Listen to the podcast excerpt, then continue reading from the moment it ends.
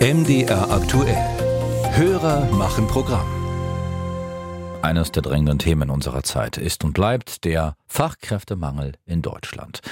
Viele Experten setzen da auf qualifizierte Zuwanderung. Nur warum eigentlich? fragt sich ein MDR aktuell Hörer aus Dresden. Schließlich gibt es ja auch noch Millionen Menschen in der Bundesrepublik, die arbeitslos sind. Ich habe eine Frage zum Fachkräftemangel, zum Beispiel in der Gastronomie, der Hotellerie, Pflege, Einzelhandel oder Handwerk. Wir haben 5 Millionen Bürgergeldempfänger in Deutschland. Wie viele davon sind denn im erwerbstätigen Alter und dürften arbeiten? Warum wirbt Olaf Scholz in Afrika oder Hubertus Heil in Mittelamerika um Fachkräfte? Warum ist man nicht in der Lage, diese Menschen in Deutschland zum Arbeiten zu motivieren?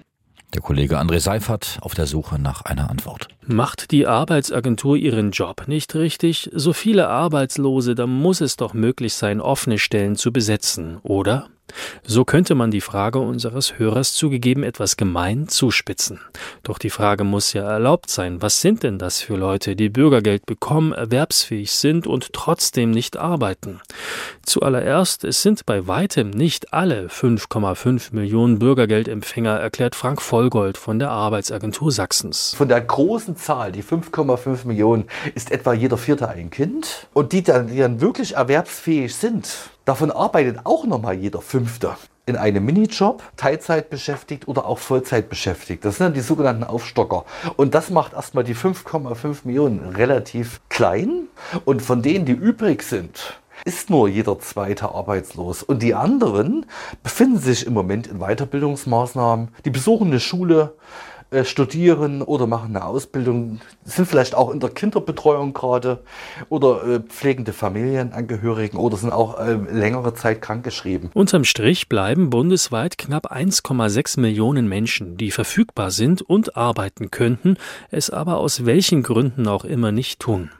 Die Idee unseres Hörers lautet nun, diesen Arbeitslosen ganz einfache Jobs zu geben, zum Beispiel an einer Ladenkasse oder in einer Reinigung. Die Arbeitsagentur spricht von Helferjobs. Jedoch es gibt drei Probleme. Das erste, so viele Helferjobs sucht die Wirtschaft gar nicht. Vier von fünf offenen Stellen sind laut Arbeitsagentur für Fachkräfte gedacht. Das zweite Problem, selbst wenn ein Job sehr einfach ist, muss er trotzdem auf einen Arbeitslosen passen. So Thomas Fahlbusch von der Industrie- und Handelskammer Erfurt. Das ist, glaube ich, so ein, so ein Knackpunkt, ob der Mensch im Prinzip auch diese Bedingungen akzeptiert, die dort von der Wirtschaft geboten werden. Eine junge Mutti die wird nicht in den Schichtdienst gehen können. Da muss man dann überlegen, wie, wie könnte man das dann, dann regeln. Und dann gibt es auch noch ein drittes Problem, das selten laut ausgesprochen wird. Es gibt eben auch Menschen, die selbst einfachste Jobs nicht ausüben können, wie zum Beispiel Essen ausbringen oder einen Platz sauber fegen. Hier muss die Arbeitsagentur sehr behutsam und geduldig vorgehen, meint Frank Vollgold. Ich will jetzt nicht auf so Einzelfälle äh, reingehen. Ne? Also auch das Thema, äh, ich sag mal, äh, Tagesstrukturen schaffen. Ne? Menschen, die sehr, sehr lange raus sind. Ne?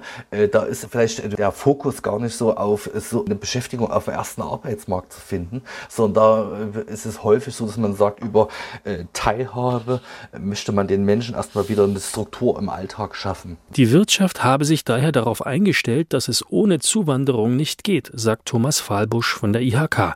Ein Gastronom zum Beispiel, der in der Bundesrepublik keine Kellnerin findet, der werde sich eben im Ausland umschauen. Zu groß sei der Fachkräftemangel und der Druck, jetzt zu handeln.